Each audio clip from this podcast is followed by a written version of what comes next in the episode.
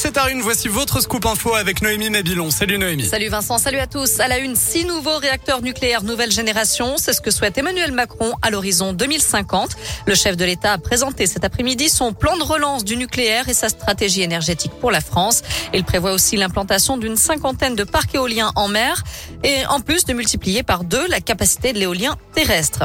Alors que les prix des énergies ne cessent de grimper, Total Energy annonce un bénéfice de 14 milliards d'euros pour 2021. Du jamais vu depuis au moins 15 ans, ce bénéfice net a été multiplié par 4 par rapport à 2020. Retour à Lyon avec cet avis favorable du conseil municipal pour l'amplification de la ZFE. Les élus se sont réunis aujourd'hui lors d'une séance dédiée à la zone à faibles émissions. La métropole prévoit interdire la circulation des véhicules critères 5 et non classés à partir du 1er septembre. Après avoir reçu les avis des différentes communes concernées, elle passera au vote le 14 mars prochain.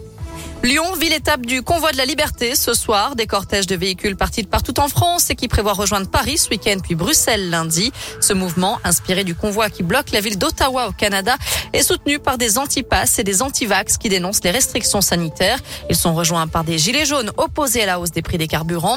Un convoi parti de Nice hier doit arriver donc à Lyon ce soir vers 19h. D'autres véhicules feront étape à Arnas, près de Villefranche. Paris et Bruxelles leur ont d'ores et déjà interdit l'accès. La suite du procès de Nordal Lelandais aux assises de l'Isère à Grenoble. Aujourd'hui, la Cour entend des experts sur les derniers instants de vie de Maëlys et les circonstances de son décès. L'accusé maintient qu'il a donné un coup de poing au visage de la fillette et qu'elle a perdu connaissance immédiatement.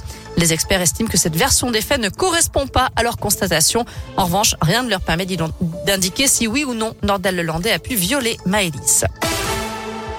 Beaucoup plus légèrement, on ouvre la page des sports à présent avec la joie de Chloé Trespeuch, la médaillée d'argent des Jeux Olympiques de Pékin en snowboard cross hier, a envoyé un message spécialement aux auditeurs de Radio Scoop pour leur faire part de son bonheur.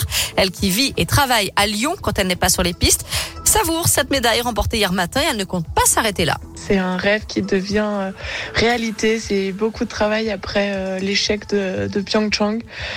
Euh, il y a quatre ans et puis euh, bah, une, belle revanche et euh, vraiment la persévérance à, à payer aujourd'hui. Et c'est hyper fort de pouvoir partager cette médaille d'abord avec mon équipe sur place et puis dans quelques jours en France avec mes proches. Et en rendez-vous samedi euh, pour une nouvelle étape. On va tout donner pour euh, essayer de, de, ramener une nouvelle médaille à la France. Et on lui souhaite bien sûr cette nouvelle étape. C'est un relais mix.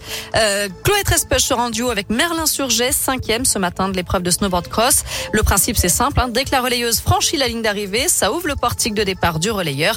Aujourd'hui, les Français sont rentrés bredouille malheureusement. Pas de médaille notamment pour Alexis Peinturon en combiné. Il a chuté lors du slalom après s'être raté dans la descente. Il sera sur le départ du géant dimanche. Plus.